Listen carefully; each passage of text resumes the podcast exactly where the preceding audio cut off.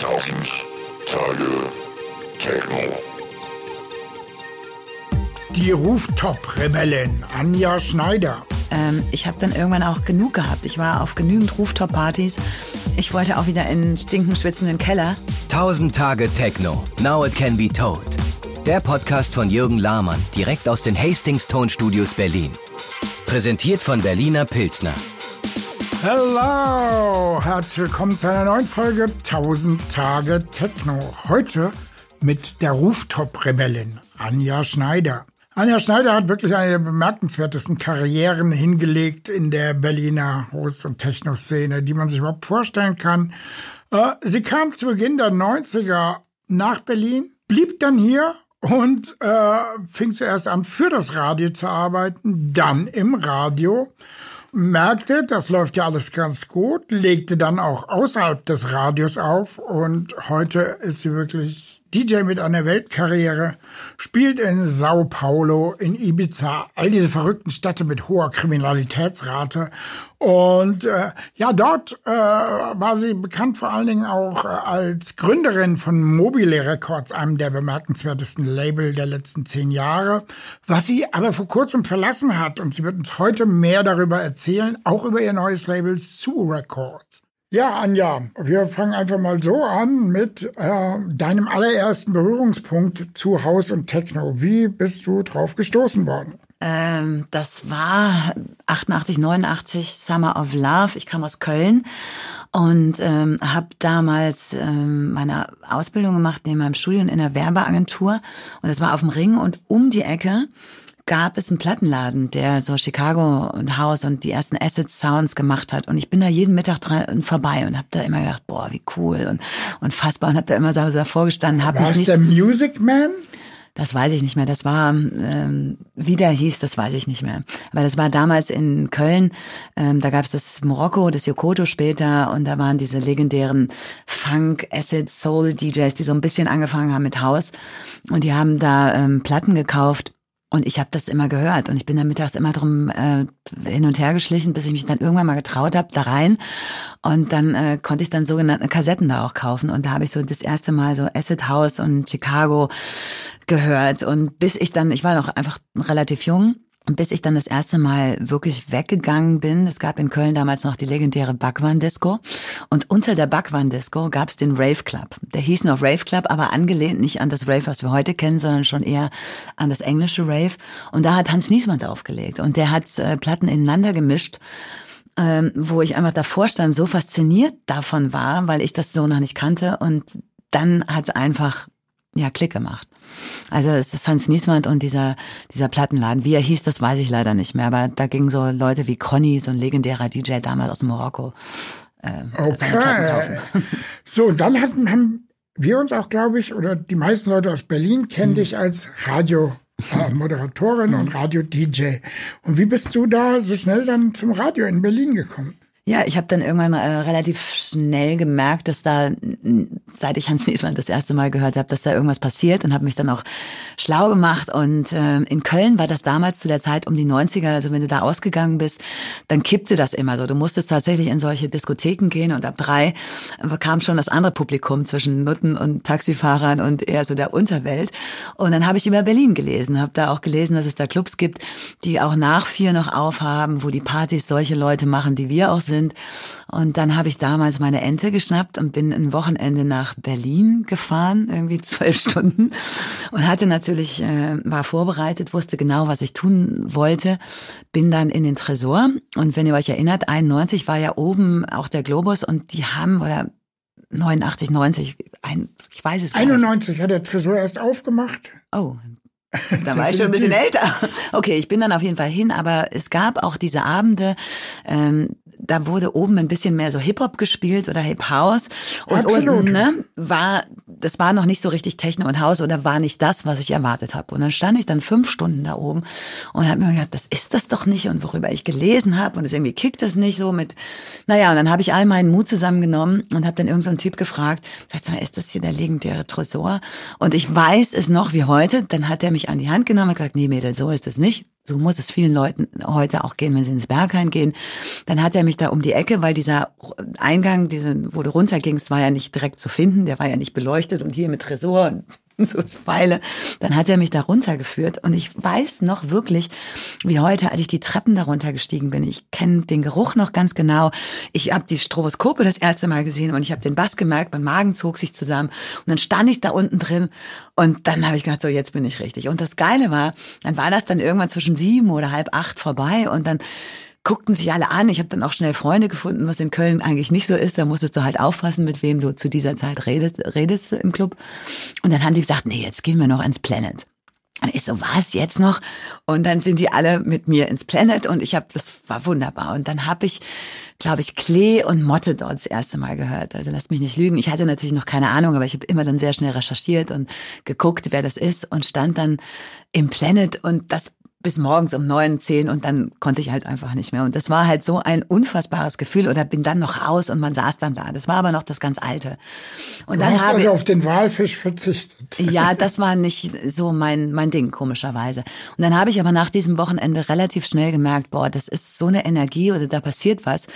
Wenn ich da in Köln sitze, dann kriege ich das gar nicht mit. Und ich wollte Teil dieses Ganzen irgendwie sein. Ich wollte nicht nur äh, das irgendwie am Rande mitbekommen und, und meine Werbe, äh, meine Kommunikationswissenschaftler machen und am Wochenende nur ausgehen und habe dann einfach alles äh, liegen gelassen und ähm, bin nach Berlin gezogen und äh, weil ich gemerkt habe, da passiert irgendwas, was mich so brennend interessiert, dass ich ein Teil davon sein möchte. Und wie bist du dann beim Radio gelandet? Äh, es war noch ganz lustig, weil äh, natürlich habe ich erstmal einen normalen Job gehabt und dachte auch, okay, du musst ja auch leben. Und dann habe ich damals auch immer Kiss FM gehört, was damals noch nicht im Kabel war. Äh, das war ja damals noch das Multikulti-Radio. Ich weiß nicht, ob ihr euch noch erinnert. Also da hat Paul van Dyk seine Morgensendung gemacht. DJ Tomek hatte eine Sendung für polnische Mitbürger. Die Ellen hat angefangen mit ihrem Brain Candy. Aber das war alles noch so total chaotisch. Und ich habe das gehört und hatte halt ähm, Studium hinter mir, abkomme aus einer Werbeagentur und bin dann da einfach mal hin, hab da geguckt, wo die sitzen, dann nach Neukölln, Weserstraße, Ecke Elbestraße und bin dann dahin und habe gesagt, hey, ich finde euch toll und äh, ich habe da Bock mitzumachen und ich kenne da irgendwas, äh, kenne mich ein bisschen aus und habe brauche jetzt nicht unbedingt Geld, was wieso? Damals war das in Berlin irgendwie alles noch möglich. Und äh, bin dann da mit offenen Armen aufgenommen worden und habe mich dann da in dem Keller von äh, der griechischen Gemüsefrau äh, um den Ablauf gekümmert und habe die morgens angerufen, ey, kannst du Sendung machen? Und dann habe ich die ganze Umwandlung auch mitgemacht, habe mir mich auch für elektronische Musik da eingesetzt und äh, seitdem bin ich beim Radio. Wow, und du hast ja auch so gesehen von Anfang an äh, eine Marktlücke mit deiner eigenen Sendung besetzt. Äh, mir kam es zumindest so vor, dass du so praktisch einen ganz natürlichen eigenen Platz in der Berliner Radiolandschaft gefunden hast. Mhm. Wie, wie würdest du denn erklären? Also das hat ja noch mal eine ganze Weile gedauert. Also ich habe nach Kiss FM ähm, da natürlich so ein paar Sachen gemacht, die auch mit Techno und, und Musik zu tun hatten, wie das Love Radio äh, nee, Love Boat hieß es bei Kiss, jetzt komme ich durcheinander, weil Fritz war es das Love Radio. Und das hat dann nochmal zehn, zwölf Jahre gedauert, bis ich gefragt worden bin, ob ich eine eigene Sendung mache. Und da war ich am Anfang auch nicht ganz sicher, ob ich das tun sollte, weil ich kam ja eher aus Marketing und Organisatorischen und dachte auch, okay, wenn ich jetzt das erste Mal vors Mikro gehe, dann bin ich auch so, hey, yeah, what's up? Und rede so blöd, dass ich eventuell auch in meinem Job dahinter dem Mikro nicht mehr ernst genommen werde. Aber dann habe ich gedacht, fuck it, ich mache mach's und ähm, ich kenne mich aus, ich kenne mich mit der Musik aus und das bisschen Moderation kriege ich irgendwie auch noch hin und habe das dann relativ spät, also zehn Jahre oder zwölf Jahre nachdem mein erster Radioeinstieg war, hinter den Kulissen meine erste Sendung gehabt. Und das hatte doch von Anfang an auch eine richtige Power.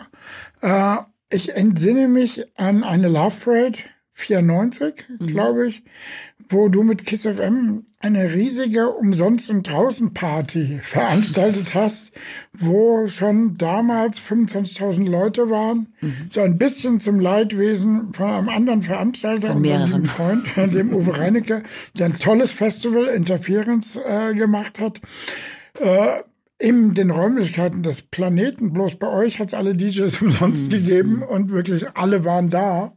Inklusive mir selber, weil sie sich den Eintritt sparen wollten. Wie siehst du das im Nachhinein? Erinnerst du dich da noch dran? Ja, erinnere ich mich natürlich sehr gut dran. Es war auch eine sehr, sehr intensive Zeit und ich habe 60 Stunden dieses Boot nicht verlassen. Äh, das Ding, äh, der Hintergrund war, dass ich bei KissFM mich um organisatorische Dinge gekümmert habe. Und wir haben natürlich auch gemerkt, da geht gerade was ab in der Stadt mit Techno. Da ist eine neue Jugendbewegung und irgendwie wurden wir nicht so richtig ernst genommen. Und wir waren immer der belächelte kleine Sender da aus Neukölln. Und dann wollten wir aber auch Teil dieses großen Happening sein. Und die Idee war eigentlich ähm, zu sagen, wir gehen arbeiten mit mehreren Clubs und Veranstaltern zusammen und werden nachts übertragen und werden da moderieren. Was geht also ab im E-Werk? Was geht im Planet ab bei Interference und dann eben noch im Tresor. Und das war natürlich eine Zeit, ähm, da hat man uns auch seitens der Clubs eher so ein bisschen arrogant belächelt und angeguckt und gesagt, nee, haben wir jetzt echt keinen Bock drauf. Und dann stehen hier so Leute mit, ne, also brauchen wir nicht, wir sind total cool. Nee, danke. Und keiner hat uns tatsächlich zugesagt und, und uns ernst genommen. Und dann hab ich gesagt, Mensch, komm, wenn die nicht zu uns kommen, dann holen wir die DJs äh, dann eben zu uns. Aber wir machen ein ganz nettes kleines Boot da an der Spree. Es ist Sommer. Das ist irgendwie ganz nett gelegen. Wir hatten da so einen Typen, der uns das Boot gegeben hat. Wir hatten diesen Anlegeplatz. Und dann war Gott sei Dank auch vorher so ein kleiner Steg oder so ein, so ein, so ein Kai da. Und dann habe ich noch die Idee gehabt, wir schütten so ein bisschen Sand auf und machen 30 Liegestühle, dass die DJs ihre Freunde mitnehmen können, weil jeder DJ sollte eine Stunde spielen, bisschen Catering und dann können die Freunde da sitzen. Okay, machen wir. Es war innerhalb nach der anderthalb Stunden kein Sand mehr, keine Liegestühle mehr und wir haben gemerkt, das Ding platzt aus allen Nähten, aber konnten es auch irgendwie nicht mehr stoppen. Und dann war es tatsächlich so, dass wir die geplanten DJs, die 60 DJs, die jede Stunde da auflegen sollten, von Freitag 18 Uhr bis Montag um 6, dass die lange nicht mehr ausgereicht haben, weil es standen Leute vor uns wie Richie Horton und alle, die gesagt haben, ey, wir wollen hier auch spielen. Und ähm, das Ende vom Lied und das Traurige war, dass natürlich die Clubs alle leer waren oder nicht den erhofften Eintritt gemacht haben, den sie sich vorgestellt haben. Äh, ich war aber nach, ich war nach dieser, diesem Loveboat bei allen, ich habe mich auch mit allen ausgesöhnt. Und wir sind mit allen wieder gut, das ist ja nur noch eine ganze Weile her. Aber seitdem war äh, wurden wir nicht mehr belächelt und da wurde dann auch Media Power oder Radio auch anders wahrgenommen und dann wurde auch verstanden, dass da Leute sind, die genau auch das verstehen, was in den Clubs passiert. Eine absolute Pionierleistung, so gesehen. Und danach kannte mich tatsächlich auch jeder. Ich war gesagt, wie, äh, wie gesagt, Stimmt, ein Jahr. Einen äh, in Berlin war immer Zaungast, war jedes Wochenende weg, habe mich also Freitag war ich äh, bei der Mission, dann habe ich eigentlich gewartet, dass Samstag ist und war dann auch überall und war immer ein stiller Beobachter und kannte aber dadurch, dass ich alle beobachtet habe, auch alle Leute und wusste, wer mit wem und welcher DJ und welche Gruppen, das hatte ich vom Außen konntest du das immer sehr schnell sehen. Das war ja damals immer irgendwie auch noch einfach zu sehen. Und äh, ich war aber die, die, die aus Köln kam und die rumgereift ist und keiner ernst genommen hat, was auch völlig in Ordnung ist. Und danach kannte man mich. Wow. das, das habe ich jetzt nicht deswegen gemacht, aber naja, ich habe es immer schon zur Liebe also, zur Musik gemacht und äh, das ist genau, die noch. Liebe zur Musik führt auch zur nächsten Frage. Hm. Ab wann hast du denn eigentlich selber angefangen, Tracks zu produzieren?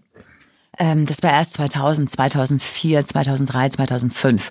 Also durch die, nach diesen ganzen organisatorischen Dingen für das Love Radio, dann habe ich mal den Sender gewechselt zu Fritz. Dann hat man mich irgendwann gefragt, man macht doch mal eine eigene Sendung, ne? was ich eben schon erwähnt habe. Und dann habe ich ähm, auch all meinen Mut zusammengenommen, habe gesagt, ja, mache ich ich habe eigentlich auch sehr viele äh, Platten und ich kenne mich auch sehr gut aus. Ich kenne die ganzen DJs, die kommen zu mir in die Sendung. Dann angefangen, meine eigene Sendung zu machen und habe aber schon in meiner eigenen Sendung sehr viel Demos gespielt, die ich zugeschickt bekommen habe, also die ich dann mochte. Und dann kam eins zum anderen, dann kam zuerst der Vertrieb und hat gesagt, also ehrlich mal, äh, wenn du schon hier an der Quelle sitzt, so viele Demos hast und äh, dann macht er auch ein eigenes Label. Und dann kam auch der Radiosender zu mir und sagte, Mensch, wir müssen eine Compilation machen. Das Ding, das Love Radio läuft so erfolgreich. Und dann habe ich eigentlich auch gedacht, man, ist irgendwie blöd. Ich habe auch so viele Ideen im Kopf, ich habe so viel Musik und ähm, habe auch bestimmte Skizzen, äh, Musik im Kopf, da will ich jetzt auch mitmachen und habe aber schnell gemerkt, dass ich die Zeit und die Muße nicht habe, mir das jetzt auch noch anzulernen und irgendwie nicht so nerdig war, um neun Stunden im Studio irgendwelche Programme durchzuknüppeln und auch nicht dafür geschaffen bin, habe ich mir schnell Partner gesucht, mit denen ich dann angefangen habe, Musik zu machen.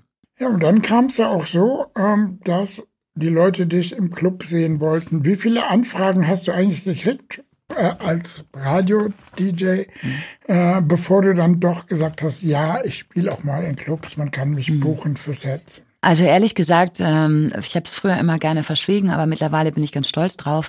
Ähm, ich sage es jetzt hier auch nochmal, auch wenn das sehr belächelt wird. Angefangen hat das äh, schon schon viel viel früher, durch die, wo ich bei Fritz war. Ich habe bei Fritz ähm, mit einem Kollegen damals immer die sogenannte Fritz-Disco gemacht. Das heißt, ich kannte jeden Club und jede Diskothek mit einem Laser auf dem Dach im Umkreis hier von 80 Kilometern, ne? in allen Dörfern, also äh, in jedem Kuhstall wörtlich gesehen habe ich damals schon gespielt und das waren so richtige, äh, die klassische Diskotheker-Nummer. Eine halbe Stunde Rock, eine halbe Stunde 80er, dann kommt mal elektronisch. Das wurde dann da noch nicht so wirklich Techno genannt auf dem Dorf. Und dann Hip-Hop und R&B gab's auch noch und dann wieder Indie nicht, aber so 80er und so ein Kram. Und das habe ich dann gemacht. Und äh, ehrlich gesagt hat mich das so als DJ so ein bisschen geschliffen, weil du einfach dafür ein Gefühl bekommst, was geht jetzt, ist das jetzt zu lang?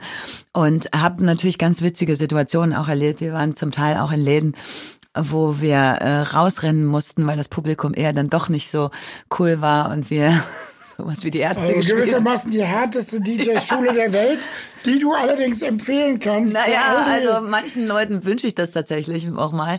Aber äh, und dann kam das natürlich mit der eigenen Sendung und äh, mein Respekt vor Techno-DJs äh, war immer immens hoch und das habe ich. Ich wollte mich da auch nicht in der Regel sehen. Also meine Fritz-Disco, das war eher so ein so ein ja, das war einfach ein bisschen Geld zu verdienen und weil ich einfach immer gern auch irgendwie draußen war.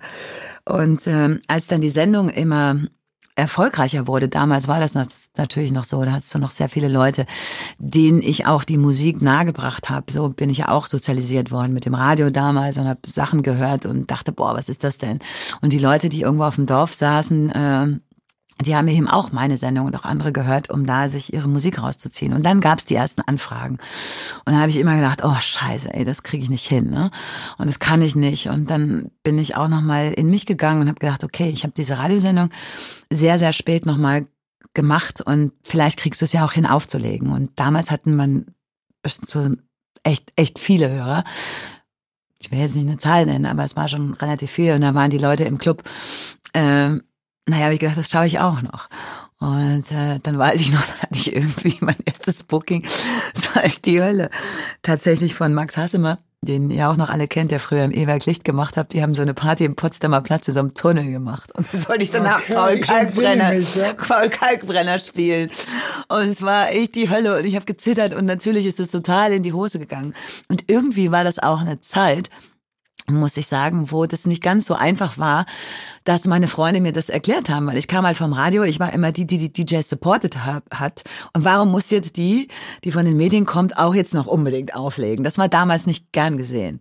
Hatte dann aber Gott sei Dank ähm, einen äh, Mentor, den ich auch im Radio als Mentor hatte, den André Langenfeld, der mir dann mal erklärt hat, wie das mit dem Zählen und mit den, mit den wie man Platten ineinander mischt, passiert. Und ähm, den hab, der hat dann einige Stunden bei mir zu Hause verbracht und hatte dann auch die Geduld und einige meiner Freunde mussten auch viel leiden und an langen Nächten zuhören, ob das jetzt klappt.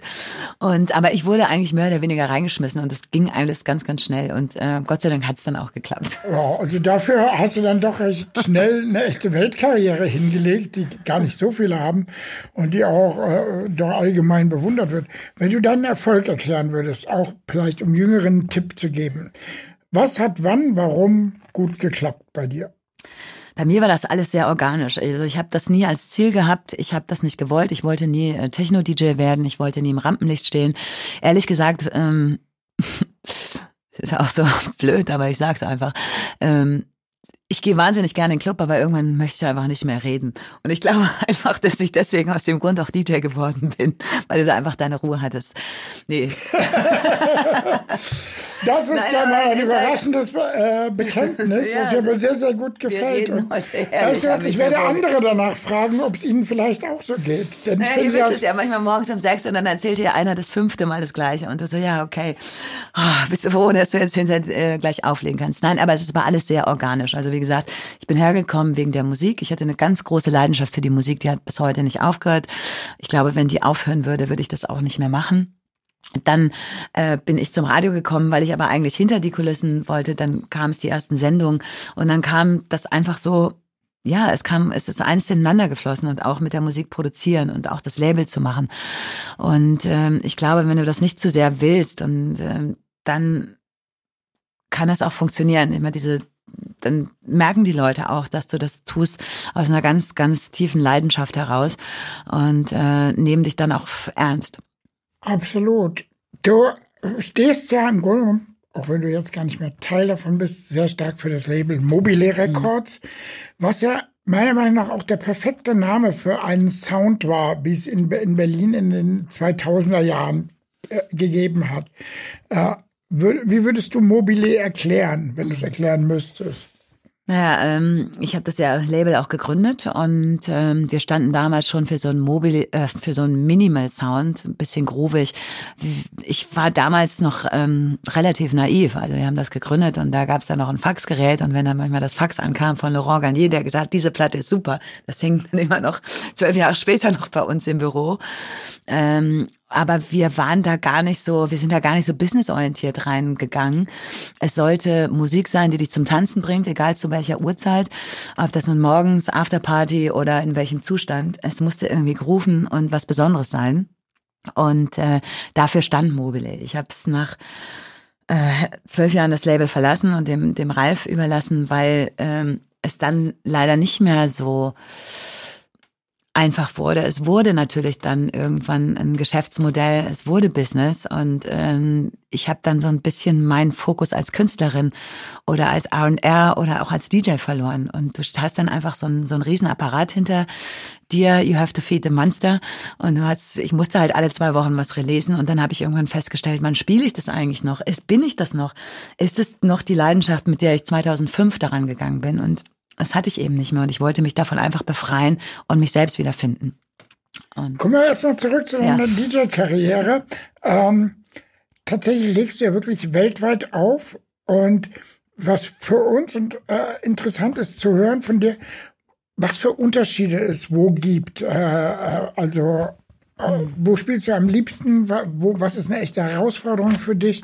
Ich muss ja sagen, dass ich das ähm, gar nicht mehr so empfinde, dass es so viele Unterschiede gibt ähm, durch die Globalisierung. Also das heißt, die Leute, die mich buchen oder die Leute, die auf die Musik stehen, sind weltweit irgendwie auf einem gewissen Konsens und das funktioniert irgendwie. Und das ist es egal, ob du jetzt irgendwo in Ecuador stehst oder äh, in Berlin Mitte oder in irgendwo hinter Aachen oder sonst wo. Äh, ich glaube, dass die Musik tatsächlich verbindet und solange äh, der Sound stimmt, wo du spielst und den auch wirklich vermitteln kannst, dann ähm, ist es ähm, gibt es kaum Unterschiede und äh, das finde ich auch ganz gut. Natürlich gibt es, weil wir es gerade erwähnt haben, Ibiza steht da ein bisschen außen raus, weil äh, das schon ein ganz anderes Modell ist und hat nicht mehr ganz, ganz so viel mit dem zu tun, woher ich komme, ähm, weil ich möchte nicht als DJ ähm, gemessen werden, wie viele VIP-Tables ich verkaufe und wie viel Champagner da über. Das passiert aber wahrscheinlich nicht nur in Ibiza teilweise. Gott sei Dank lege ich nicht so viel auf, wo das passiert. Ja. Ich erlebe es natürlich in Ibiza sonst so.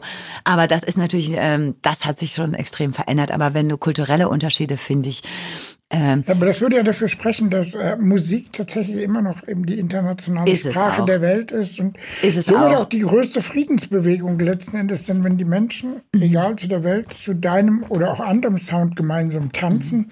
ist da zumindest erstmal Frieden.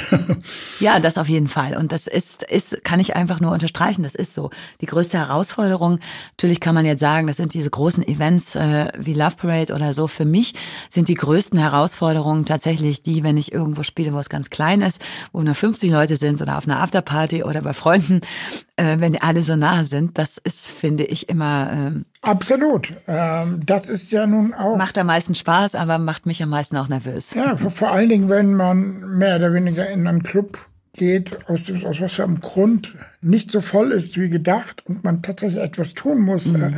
äh, um die äh, Leute in Motion zu bringen, mhm. äh, das ist tatsächlich eine größere Herausforderung als vielleicht tatsächlich vor 10.000 Leuten, die sowieso ja. zu allem bereit und auch zu unterschiedlichen Sounds bereit sind. Mhm.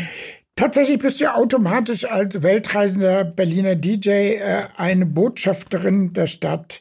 Äh, wie findest du eigentlich Berlin selbst heute? Ich bin immer noch ein sehr, sehr großer Fan von Berlin. Natürlich hat sich sehr viel verändert. Und äh, was ich aber noch an Berlin liebe und schätze, ist, trotzdem, dass es jetzt so eine Rave-Stadt geworden ist, dass wir so viel Rave-Tourismus haben und dass die, den Clubs geht's allen gut. Ähm, was ich an Berlin noch mag, ist diese Eigenständigkeit, die es auch früher schon gab. Es gibt genügend junge Leute oder junge Szenen, oder den gesunden Underground, die eben keinen Bock haben, sich drei Stunden im Berghain anzustellen oder in den anderen Clubs und den und den Eintritt zu zahlen und denen das zu gehypt ist, die dann einfach selber nochmal anfangen, irgendwas zu starten. Mittlerweile komme ich da auch gar nicht mehr dahinter, was. Aber ich glaube, es gibt noch einfach so finde ich schön zu sehen, dass da junge Leute einfach dann wieder ihr eigenes Ding wieder aufmachen. Absolut. Äh, ich empfehle das auch immer wieder, sich so jedes Jahr einmal in unserem Alter irgendwelche Jüngeren zu greifen und mit denen einfach mal auszugehen, gewissermaßen eine Guided Tour durch die Clubs von heute zu machen. Äh, da kann man eine ganze Menge sehen und lernen und sieht ja. dabei auch, dass Berlin immer noch toll ist, auch wenn äh, äh das natürlich jetzt auch, okay, die VIP-Tables werden hier noch nicht verkauft, dass es trotzdem eine ganz große Industrie ist, muss man einfach äh, wahrnehmen. Ja, ich meine, wir kommen aus einer Generation, das ist ja nicht unser erstes Clubsterben. Wir haben ja schon einige Clubs kommen und gehen sehen.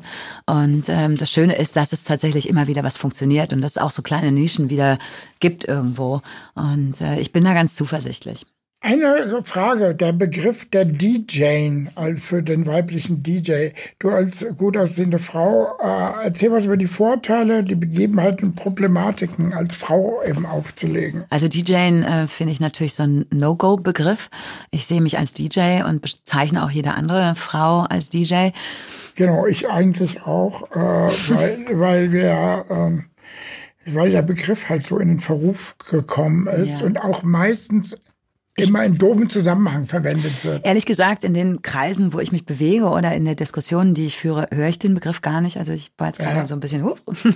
ähm, wenn du mich jetzt fragst zu der Entwicklung der Frauen gerade in der DJ-Szene, ähm, da hat sich auf jeden Fall eine ganze Menge getan. Und gerade dieses Jahr ähm, ist es explodiert. Es sind so viele wahnsinnig gute Frauen da. Endlich, endlich ist passiert, dass Frauen Headliner-Slots auf Festivals bekommen. Und ähm, fast in der gleichen, also eigentlich dieser Hype der neuen DJs ist dieses Jahr sind es nur Frauen. Und das, okay, sag, sag mal ein paar Namen für diejenigen, die jetzt vielleicht nicht so gut Bescheid wissen. also die ganz neuen Superstars sind natürlich hier ähm, Amelie Lenz, dann haben wir Charlotte de Witte, dann haben wir Nastja, ich meine Nina Kravitz bezeichne ich nicht als dieses Jahr, die hat eigentlich alles rangetreten. Ähm, aber allerdings stehen neben diesen großen Namen, die auch sehr erfolgreich sind, wie auch immer, äh, eine Riesenentwicklung von wahnsinnig guten ähm, äh, Produzenten und Underground-Frauen, die jetzt nicht überall auf so großen Festivals stehen oder im Vordergrund. Und da möchte ich ganz gerne Helena Hauf nennen, Avalon Emerson. Ähm, dann haben wir Lena Willikens, wo ich ein ganz großer Fan von bin. Äh, und noch ich möchte jetzt hier keine auslassen. Also das war jetzt nur einfach, es ist einfach, dieses Jahr sind extrem viele gute Frauen da. Ähm, ich finde es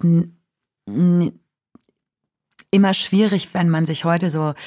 Nee, das möchte ich. Frag einfach weiter.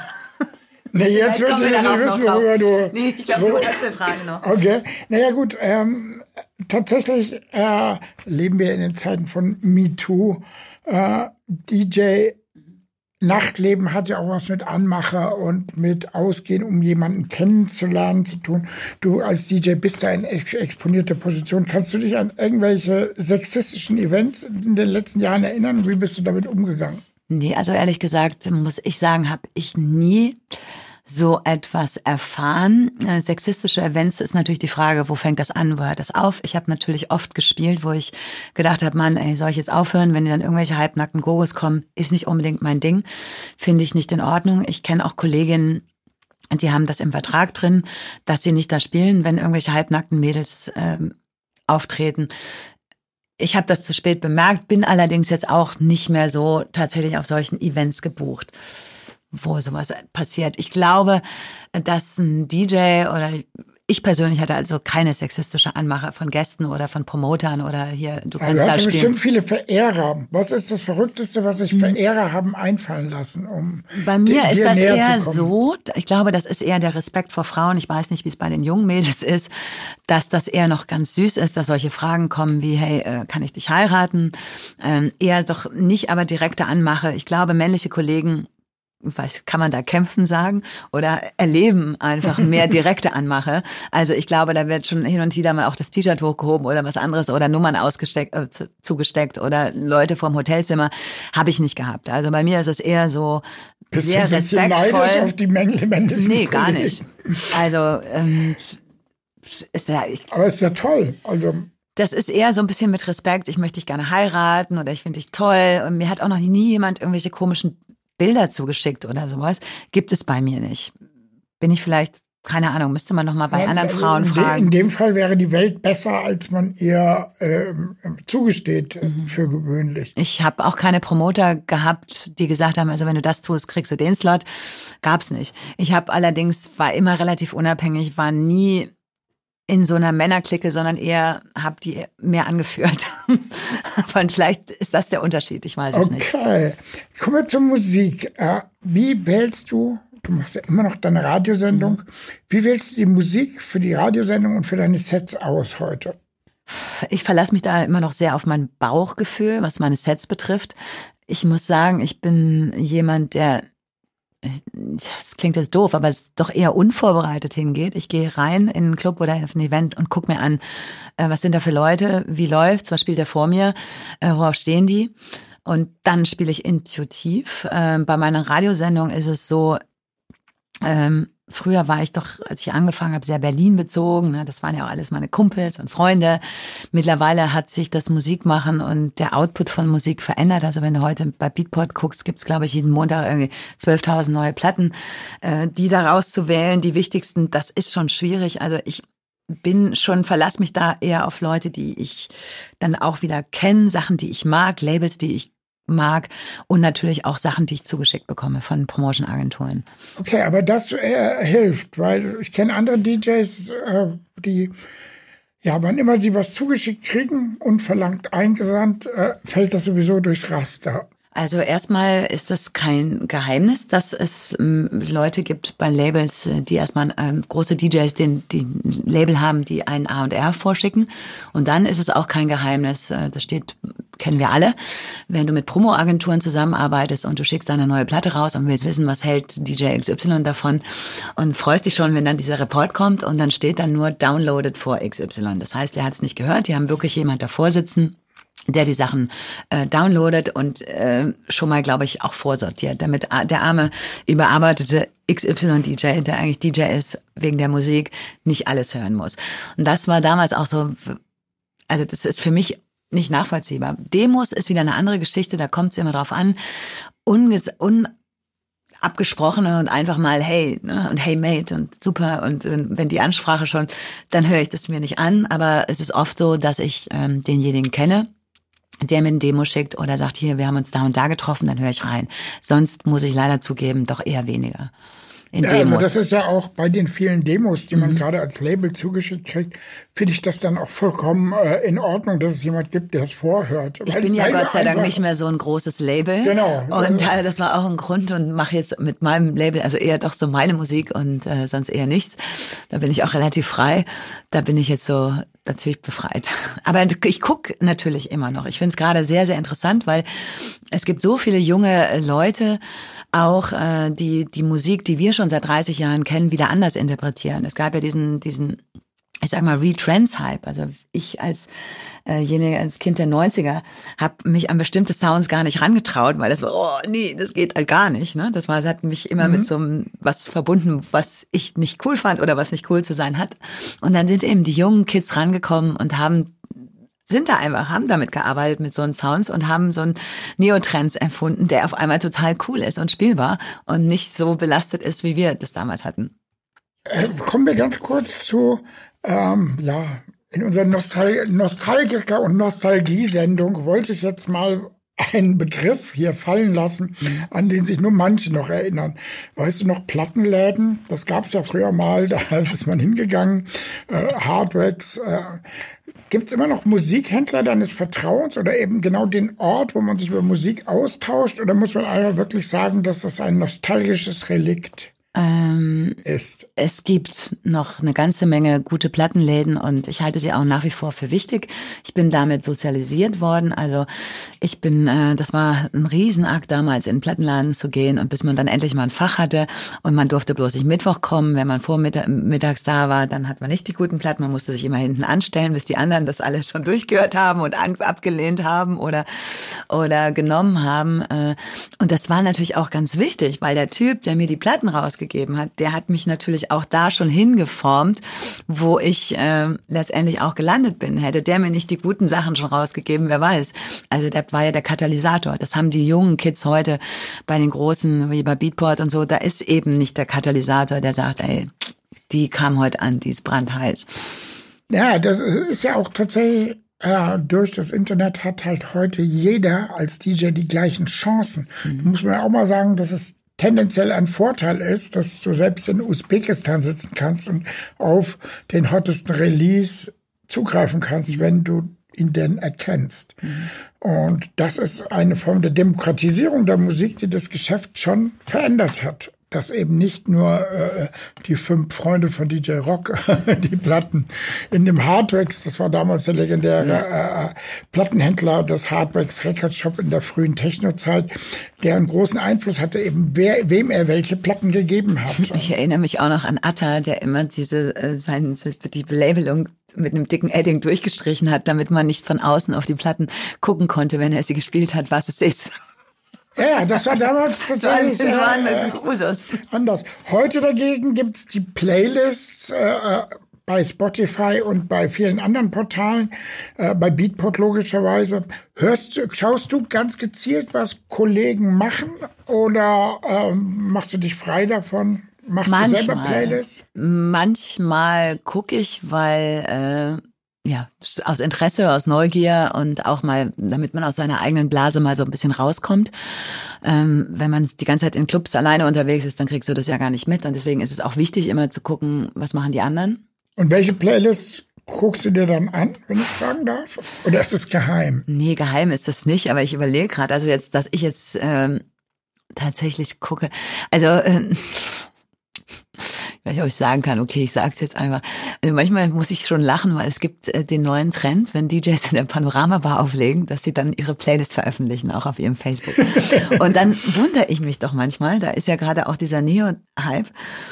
Okay, ihr könnt es überlegen, was und dann gibt's viele, was da wohl absoluter Renner ist, ist ATB 9 am in the morning. Und dann frage ich, da kann ich einfach nicht mehr. Das war früher schon nicht cool. Das ist auch heute nicht cool. Und ich weiß nicht, ich bin schon ewig nicht mehr da gewesen, wie die Leute denn da auch reagieren.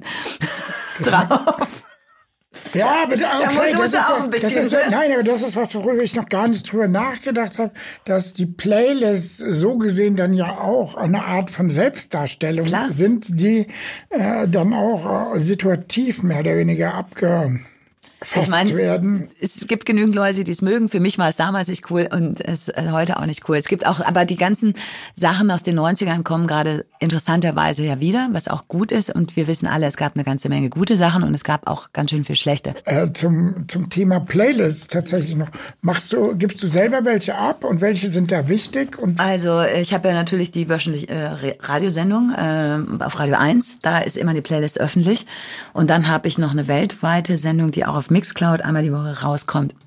Und die veröffentliche veröffentliche ich auch auf meinen Social Media, wenn die rauskommt, mit Playlist, um äh, ja, aber das ist dann manchmal doch ein bisschen anders als die Sachen, die ich, ähm, wie gesagt, dann im Club spiele. Also nicht so nicht so ganz anders, aber äh, wie ich eben schon gesagt habe, ich bin dann doch eher intuitiv und im Radio kann ich auch mal experimentell sein und da möchte ich halt wirklich die Sachen raussuchen, die für mich gerade cool sind, die jetzt in den nächsten Wochen erscheinen, wo ich sage, ey, ich versuche so ein bisschen der Katalysator zu sein aus diesem ganzen Schwung, auch wenn ich das in einer Stunde niemals sein werde, aber ich spiele euch, wenn der und der was Neues gemacht hat, spiele ich euch das vor. Ja, aber das ist doch äh, tatsächlich genau der Mehrwert, den, den, den, den, du den Leuten lieferst. Deswegen ja. hört man ja deine Sendung so gerne und deswegen hört, äh, schaut man auch mal äh, in Mixcloud rein, hört da deine Sendung. Äh, und äh, wenn einen das noch mehr interessiert, wenn man vielleicht selber DJ ist äh, und genauer Bescheid wissen will, dann äh, kann man da auch in die Playlists gucken. Das ist ja tatsächlich der Vorteil, was ich jetzt auch insgesamt eine Errungenschaft der neuen Zeit sehr. Kommen wir jetzt trotzdem noch mal zu deiner Trennung von Mobile. Äh, ich habe mir das so vorgestellt, darf man sich das ungefähr so ein bisschen so vorstellen, wie wenn sich die Beatles trennen und du bist John Lennon, der äh, ein Soloalbum rausbringt, jetzt mit deinem Sue Records und So, so Me ist ja auch nun mal eine echte Ansage. Ja, das stimmt. Äh, nee, so eigentlich nicht. Ich habe ähm, hatte einfach, mir war das zu viel, mir war das einfach, ich habe mich verloren als Künstler und ähm, es war mir einfach zu anstrengend auch. Ich habe jahrelang, ja, war ich immer die Mama und habe das Kollektiv auch immer beschworen, fand das auch super, aber irgendwann hat es mich dann jetzt irgendwie auch fertig gemacht. Ich wollte einfach ein bisschen frei sein, ich wollte nicht mehr unter dem Druck stehen, erfolgreich zu sein und ähm, die Leute. Sag mal was Konkretes, was sich an der Labelarbeit oder an der Mutterrolle oder welche Sprüche und welche Thematiken möchtest du nicht mehr gerne hören? Äh, naja, man muss sich dann natürlich schon immer auch äh, äh, ja, es war einfach ein reines, das Musiklabel alleine geht nicht mehr nur noch um die Musik. Du bist halt dann auf einmal eine Brand. Du musst äh, dann Partys machen, am besten noch Merchandising und du musst und das, das und das Image verkaufen. Und mir ging es eigentlich immer nur um die Musik. Ähm, ich habe dann irgendwann auch genug gehabt. Ich war auf genügend Rooftop-Partys. Ich wollte auch wieder in stinken, schwitzenden Keller. Und ähm, du machst natürlich immer auch Kompromisse, weil äh, du weil da einfach zu viel dranhängt. Wir waren halt immer acht bis zehn Künstler und äh, aber das finde ich einen interessanten Aspekt, dass halt also ich würde es jetzt als jemand, der nur drei Viertel vertraut ist mit deinem Werk, wenn du sagst, es waren zu viele Rooftop-Partys, muss ich ja doch. Für mich persönlich. muss ich ja so ein bisschen lachen, weil Mobile natürlich genau das, die perfekte Musik für Summer Rooftop Sonnenuntergangspartys hat, wo dann auch die Rooftop Sommerparty Oberhemd weit offen, blondiert, bla Leute sind. Das passt schon alles gut zusammen. Und das zollt mir dann natürlich größten Respekt ab, dass man dann auch mal hier zumindest im kleinen Kreis sagt, ja, alles schön und gut, aber äh, ja, irgendwann langt. Ich habe mich auch musikalisch ein bisschen anders entwickelt oder wollte mich anders entwickeln. Und ich habe halt gemerkt, ich muss Sachen rausbringen. Ich war nur noch fokussiert, äh, verkauft die Platte, kommt die in die Beatport-Charts, kommt die nicht und habe einfach dabei bei meiner Entscheidung rein aus dem Bauch heraus verloren, mag ich diese Platte, spiele ich die, ist das noch Musik? Oder ähm, sehe ich das einfach nur noch äh, vor dem Hintergrund, dass ich meinen Monster die hier einfach füttern muss. Und das, ähm, ich wollte eigentlich auch endlich ein Album produzieren, äh, wollte mir die Zeit dafür lassen, die ich brauche, wollte die Musik äh, produzieren, die ich wollte, ohne eben dieses diesen Hintergrund. Ey, wir müssen aber damit das und das verkaufen, weil sonst können wir das Büro hier zumachen. Und ähm, dann habe ich die Entscheidung getroffen, mich komplett daraus zu verabschieden und äh, ja, das war für mich ein wichtiger Schritt. Es war nicht für alle schön, könnt ihr euch natürlich vorstellen. Ich habe versucht, alle irgendwo glücklich zu machen und unterzubringen. Das ist mir auch weitestgehend gelungen. Und ich glaube, es war für uns alle einfach mal so ein Auf, so ein Weckruf, weil wir haben uns natürlich auch alle hinter so einer Brand und hinter so einer Blase ganz gut verstecken können. Ne? Da muss man, das funktioniert ja irgendwie. Du hast auch deine Gigs, dann hast du eben diese drei Labelpartys. Aber jetzt nochmal dazustehen alleine und sich zu beweisen und auch zu wissen, wo stehe ich eigentlich, wie werde ich eigentlich wahrgenommen, bin ich wirklich ich die jetzt da äh, von dem Rooftop, ne? Oder was kann ich noch bieten? Das war für mich eine Challenge. Die das muss ich aber trotzdem mal fragen. Dein neues Label heißt ja Sue Records. Sue im Französisch und Sus. Mhm. Äh, erklär's mal. Also tatsächlich ist es der Mädchenname meiner Mutter, ist ein Familien. Okay.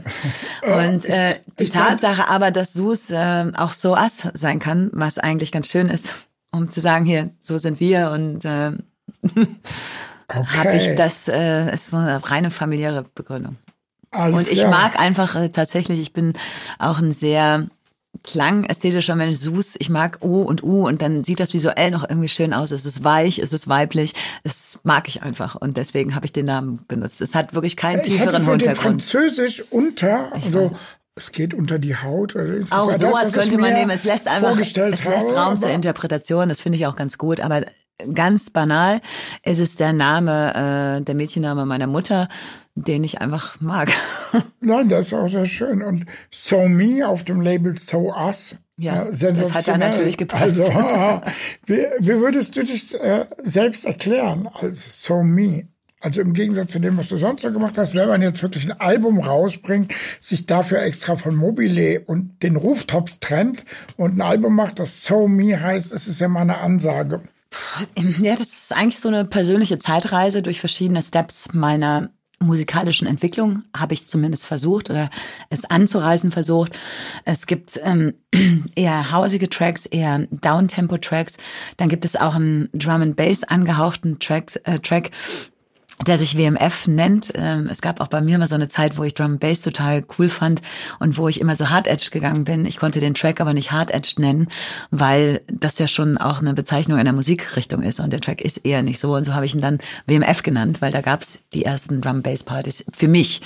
Und äh, dann gibt's auch einen etwas techno-lastigen Track und dann ähm, habe ich äh, Helden meiner Vergangenheit ähm, kennengelernt und habe auch einen Track mit den Stereo MCs gemacht, der ein bisschen poppiger ist.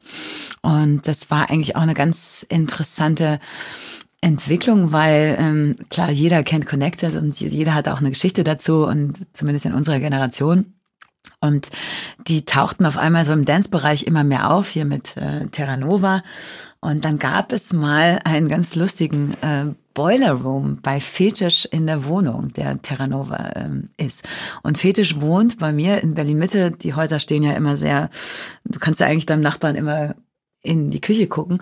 Und er wohnte zu der Zeit gegenüber, unten im Erdgeschoss. Und dann ähm, habe ich da gehört, dass da Musik ist und dann bin ich raus und dann kam irgendeiner meinte, ja, ist ein Boiler rum mit Terra Nova und ich fand die halt super. Dann habe ich meinen Sohn geschnappt und gesagt, komm, dann gehen wir mal rüber. Es war nachmittags und dann sind wir dahin und dann waren nur ich und äh, mein Sohn die einzigen Gäste und dann stand halt irgendwie Fetisch, dann And Me, der auch mit Terra Nova war und der Rob von den Stereo MCs in der Küche von Fetisch und das wurde gedreht und ich so, wow. Und ähm, ich hatte dann schon so leicht so, war schon ein bisschen nervös, weil der Rob eben doch auch so eine ganz, ganz äh, extreme charismatische Persönlichkeit ist und für mich nach wie vor ja auch was bedeutet hat. Und irgendwie kamen wir dann in Kontakt und äh, dann hatte ich dann die E-Mail und ich wollte unbedingt einen Vocal-Track auch machen mit einem Sänger und mit einem männlichen Sänger. Ich bin da all mit meinen Mut zusammengerissen und habe ihm geschrieben und gesagt, ja, bla, bla, ich weiß nicht, ob du mich kennst. Und, bla, und dann kam innerhalb von fünf Minuten zurück, ja, sehr gerne. Und dann habe ich ihm die Spuren geschickt und dann zack, zack und ähm, hat er mir ähm, die Vocals drauf gemacht und daraus ist eine Freundschaft tatsächlich entstanden. Wir haben ein Video zusammen gedreht, was auch sehr lustig war, weil ich damit natürlich überhaupt keine Ahnung habe. Und dann gehst du mit so einem Typen, ne, der schon irgendwo auf so riesen Bühnen gestanden hat und er stellt sich einmal vor die Kamera und yeah. Und also wenn ich dann kam, sagte immer der Regisseur, Anja, mehr nach links, mehr nach links. Und auf wollte eine freundliche Ansage, dass ich mehr rausgehen sollte aus dem Bild. Kann das man war sich geil. auf YouTube anschauen, Ja. dass der Track heißt? Äh, Sanctuary. Okay, ja, dann Also ich komme nur ganz kurz vor, aber weil er hat natürlich so eine Ausstrahlung, der geht einfach drauf und es sitzt. Und ich habe noch nie in meinem Leben ein Video gedreht, ein Musikvideo und äh, sing auch nicht, muss ich auch nicht. Also und äh, das war schon toll. Aber ich, die beiden haben auch ein eigenes Label, ein eigenes Dance-Label, ganz fernab von dem. Ich glaube, die haben alles schon gesehen, haben alles schon gespielt und die machen jetzt das, worauf sie Bock haben. Und das gefällt mir ganz gut. Wie waren denn da die Reaktionen eigentlich? Die Reaktionen waren erstmal gut. Es gab natürlich auch so ein bisschen äh, Verwirrung. Ähm, so in der Musikwelt, dass alle gedacht haben, oh, die ist jetzt von Mobile weg, was macht sie denn jetzt? Ist die jetzt voll Hardcore-Techno? Wie legt denn die jetzt auf? Und dann gab es erstmal so eine Transition. Die Leute wussten nicht, wie sie mit mir umgehen sollten, haben dann aber das Album gehört, haben auch gemerkt, man, ich kann mich musikalisch und kreativ nicht verändern. Ich bleib immer die, die ich bin. Was mich am meisten verwirrt hat oder verwundert hat, ist tatsächlich, dass meine Eltern anriefen und gesagt haben, boah, sie hören das Album hoch und runter. Und das hat's vorher noch nie gegeben. Und dann habe ich mich schon gefragt, Mann, hast du es jetzt alles richtig gemacht? Ist das der Schritt, den du gehen wolltest, dass deine Eltern das jetzt hoch und runter hören? Aber ähm, ansonsten war ich total happy und ähm, bin froh, wie es gelaufen ist. So soll es sein bei So Us oder Sue Records. äh, ja, äh, kommt ja immer, wir haben uns ja perfekt vorbereitet auf das Interview, wird ja immer wieder wirst du gefragt als äh, Frau und Mutter, äh, wie du deinen DJ-Beruf mit eben der, äh, dem Aufziehen vom Kind, das ist jetzt sieben Jahre alt, wie du das auf die Reihe bringst. Erzähl doch mal. Naja, es war schon, ich habe relativ früh auch wieder angefangen ähm, aufzulegen und habe natürlich auch Hilfe von der Familie und von Freunden gehabt. Äh, und ähm, für mich gab es nie die Option, zum Beispiel mein Kind mitzunehmen. Es gibt auch viele Kolleginnen, die sagen, okay, ich travel jetzt äh, meinem Baby und meinem Kind die Welt. Das war für mich immer, ich musste das ganz klar trennen. Ich hätte nie mich auf das eine oder auf das andere konzentrieren können, wenn ich gewusst hätte, okay, ich bin jetzt im Club und mein Sohn sitzt jetzt mit einer Nanny im Hotel. Äh, das ist irgendwie uncool. Das ist aber auch eine Sache. Ich glaube, das hat jeder Elternteil, jeder, der morgens zur Arbeit geht, dann sagt das Kind irgendwann mal, nee, bleib hier. Natürlich hat er das dann auch zu mir gesagt, aber er hat das schon relativ schnell gewusst, dass Mama am Wochenende nicht da ist. Und das ist ganz gut für uns alle, ehrlich gesagt, dass jeder mal so seine Freiheiten hat und dann komme ich eben dann sonntags wieder. Ähm, und dafür bin ich dann aber in der Woche da. Und das habe ich auch damals in Kita oder jetzt auch manchmal in Schulzeiten bemerkt. Aus dem Büro kommst du nicht immer jeden Tag mal um halb vier raus, sondern gibt's auch mal was und dann nehme ich auch mal die Kinder der anderen. Das ist natürlich, gibt mir unheimlich viel Freiheit in der Woche. Es gibt ja eine ganze Menge andere DJ-Mütter. Mhm. Bist du da mit jemandem im Kontakt? Tauscht ihr euch da aus? Es gibt wahnsinnig viele DJ-Mütter, also mehr ähm, als es vielleicht scheint. Und wir tauschen uns auf jeden Fall aus. Am Anfang ist das, was ich bei allen festgestellt habe, was bei jeder Frau ist, äh, egal ob sie DJ oder was auch immer macht, die Angst, oh scheiße, äh, Schaffe ich das überhaupt? Bin ich danach, äh, kann ich danach noch meinen Job weitermachen? Habe ich da überhaupt noch Bock drauf? Erinnert sich überhaupt noch jemand an mich? Und ehrlich gesagt ist es bei allen DJ-Frauen gut gegangen und es hat keinem, äh, keiner Frau die Karriere gekostet.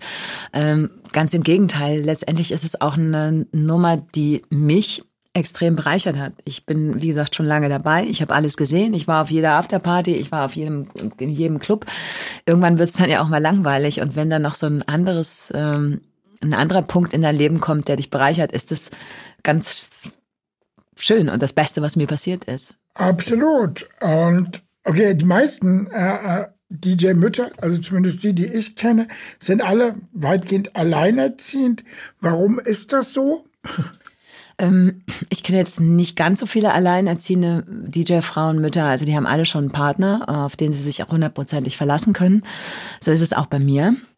Und ähm, ich glaube, ähm, das hat jetzt gar nichts mit Frau oder Mutter zu tun. Ich glaube, es ist schon relativ schwierig in unserem Job. Als Frau noch viel mehr für den Partner zu schlucken, zu wissen, okay, die ist jetzt jedes Wochenende weg und die steht da auf einer Bühne und die wird angehimmelt und angeguckt, das ist nicht ganz so leicht. Und du weißt nicht, was der macht. Es ist immer irgendwie im Nachtleben, äh, angeblich wird auch noch Alkohol getrunken oder sonst was.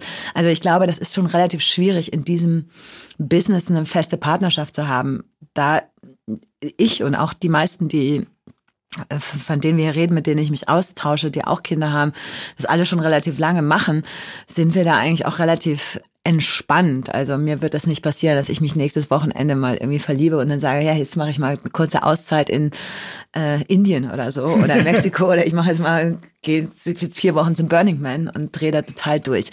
Ähm, da bin ich eigentlich schon relativ gefestigt. Und ich glaube aber einfach, dass der DJ-Beruf nicht einfach ist als Partner, als für eine Partnerschaft. Ja, auf, äh, also das auf alle Fälle. Mhm. Also es ist ja auch für die äh, Boys nicht so einfach, mehr oder weniger mit so jemand, der an so exponierter Stelle mhm. tätig ist. Das ist aber generell für Männer mit erfolgreichen Frauen. Also ich glaube auch einem Mann eines Politiker, einer Politikerin ist es auch nicht einfach. Und also ich, wenn okay, dann gib doch mal den äh, Männern einen Tipp. Was sollten sie beachten, wenn sie mit Kalibern oh wie dir zu tun haben? Ah, nee, nee, das ist, äh, nee, sowas kann ich nicht. Und ich bin auch ganz glücklich aufgestellt. Also da brauche ich jetzt keine Hilfe mehr. Also. Und äh, ich hoffe, dass sich das gerade auch ändert und die Zeiten ändern sich und Frauen, äh, wir haben schon gerade, wir können das ganz gut handeln. Ja, was auffällt, was wir jetzt hier in der Sendung äh, nicht so richtig vermitteln können, wie gut du ausschaust, wie fit du bist. Äh, verrat uns doch mal ein paar Beauty-Tipps oder was? Äh, treibst du Sport oder was, was machst du? Ja, ich treibe Sport. Was machst du genau? Ich bin heute Morgen schon zwölf Kilometer gelaufen. Ob, Also ge, äh, gejoggt richtig? so Nordic oder? Walking. Nein, ich Nordic bin gelaufen. Walking. Nein, nein, nein, ich bin ich- gelaufen, ich jogge. Ich, ich frage ja nur nach. So bei meinem Alter macht man nein, es gibt Nee. ja äh, die Nee, verrücktesten Möglichkeiten. gejoggt und ich habe eigentlich immer schon Sport gemacht und äh, Okay, also Jogging tatsächlich. und was man sonst so liest, viel Wasser trinken, gesund ernähren. Ja, wir jetzt ein bisschen tiefer in die Trickkiste an, ja. Nee, ich äh, mache Sport, ja. Ja, das ist schon klar, aber ähm, äh, ja, gesund ernähren, wie denn beispielsweise? Nee, also ich bin, ähm, äh, ich kann das nicht sagen, weil mein Papa nicht weiß, dass ich wieder angefangen habe zu rauchen. Oh nein, jetzt ist es raus. Ja, Also ich rauche noch und ich trinke auch noch Alkohol. Ähm, und ich ähm, versuche mich gesund zu ernähren, aber esse auch tatsächlich alles. Und ähm, wenn man viel reist, aber ich achte so ein bisschen drauf. Aber eigentlich, ich glaube, wenn ich das aufhören würde, wenn ich morgen aufhören, aber das mit dem Rauchen dürfen wir wirklich nicht sagen. Das geht nicht, weil mein Papa wird es hören. Nein, das ist Minute 43, da ist äh, Papa schon ausgestiegen. Nee. Die hören sowas leider. Das ist der einzige Okay. Moment. Nee, also ich laufe und versuche mich einigermaßen gesund zu ernähren. Aber natürlich klappt das nicht immer. Ich bin auch ein Genussmensch und äh, gehe gerne essen und ab einem gewissen Alter, das kennen wir alle, ähm, geht das einfach auch alles nicht mehr so, wie, wie das früher mal ging. Und ähm, ja, aber es gibt da keinen Geheimtrick. Ich glaube, wenn ich jetzt wirklich komplett ganz viel Sport machen würde und ganz mich ganz ganz äh, keinen Alkohol trinken würde und so, dann vielleicht würde es dann irgendwie umschlagen und ich würde dann auf einmal alt werden. ich bin alt übrigens. Ja, das ist ja das, Das ist Tolle. doof, das machen wir weg. Nein, das ist nein, das ist das Okay. Tolle, äh, dass äh, ja tatsächlich wir hier ausschließlich mit alten Leuten zu tun haben, in dem Sinne, dass sie schon äh, eben das mit begründet haben und seit 30 Jahren dabei sind. Und, äh, ich tatsächlich erfreut bin, wie viele man doch hier in einem absoluten Top-Zustand vorfindet. Das muss man ja einfach mal sagen. Das wurde uns ja doch unterstellt, dass wir es alle nicht so lang machen. Und äh, Ja. wir haben ja auch nicht immer nur so gesund gelebt in den 90ern. Deswegen äh, muss man das ja auch einfach mal im Grunde genommen wissenschaftlich untersuchen lassen, dass äh, das Nachtleben meiner Meinung nach fit und jung hält. Also gerade wenn man so auf Klassentreffen oder so Ja. Schulfreunde von früher sieht, ja, Leute, die bürgerliche Berufe nachgegangen haben, auch Kinder aufgezogen und sonst. Und die mit dem Nightlife-Kontext, mit nächtelang durchfeiern, reisen und all den Dingen, die gemeinhin als anstrengend gelten, nichts zu tun haben. Wenn man da doch teilweise sieht, was für, ich will jetzt nicht sagen Wracks, aber wie, äh, äh, wie, wie äh, weniger fit die ausschauen, dann ist das bemerkenswert und nur deswegen spreche ich das jetzt mal an.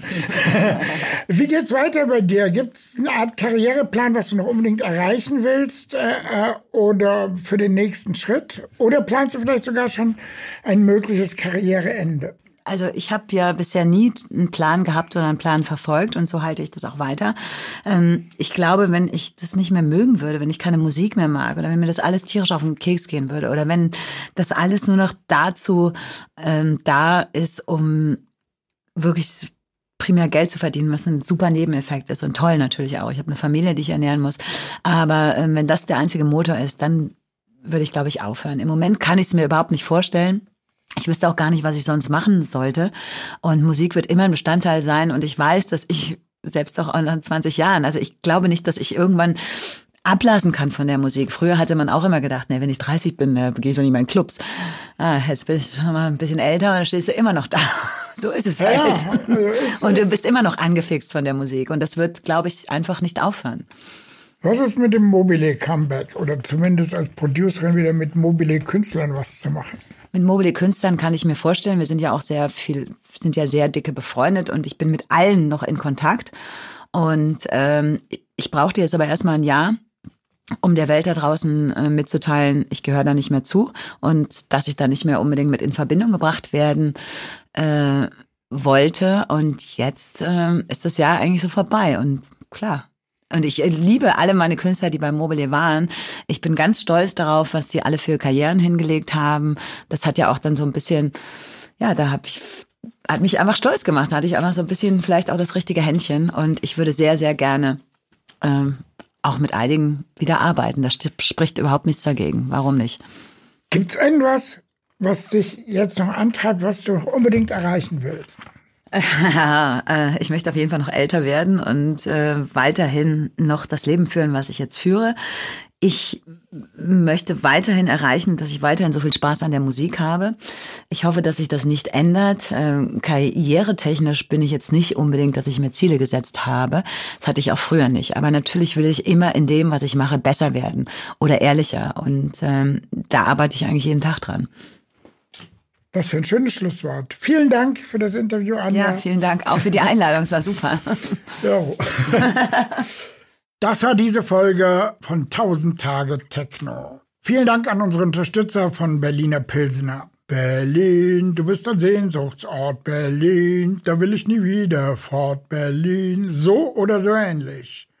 Tja, die nächste Folge wird wieder ganz, ganz anders. Wir haben gleich zwei echte Berliner Urgesteine bei uns.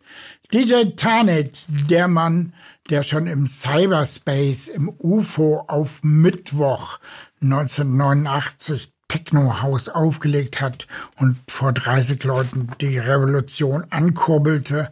Ellen Alien, damals auch schon im Fischlabor, allerdings als Kellnerin, dann im Vorprogramm des Radios und viel versucht als DJ und lange Zeit eben probiert, Fuß zu fassen und dann eben jetzt auf einmal seit doch inzwischen auch 15, 20 Jahren absolute Weltkarriere, äh, die Berliner Vorzeigefrau. Die beiden äh, kennen sich von der After Hour, haben dort immer aufgelegt. Club the Rest, ihr wisst schon, After Hour, dort, wo die Besten der Besten sich treffen. Die Survivor of the Weekend. Und ich hoffe, ihr survived die nächsten 14 Tage bis zur neuen Folge 1000 Tage Techno. Das war eine Folge 1000 Tage Techno, dem Podcast von Jürgen Lahmann, direkt aus den Hastings Tonstudios Berlin. Präsentiert von Berliner Pilzner und Zebra Audionet, der Podcast Company von Zebra Luschen. 1000 Tage Techno.